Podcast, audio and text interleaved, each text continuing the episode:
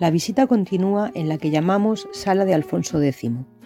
Aquí ilustramos el paso de la Murcia andalusí a la Murcia medieval cristiana, tras la toma definitiva de la ciudad por Jaime I el Conquistador, suegro de Alfonso X de Castilla y padre, por tanto, de la reina doña Violante de Aragón.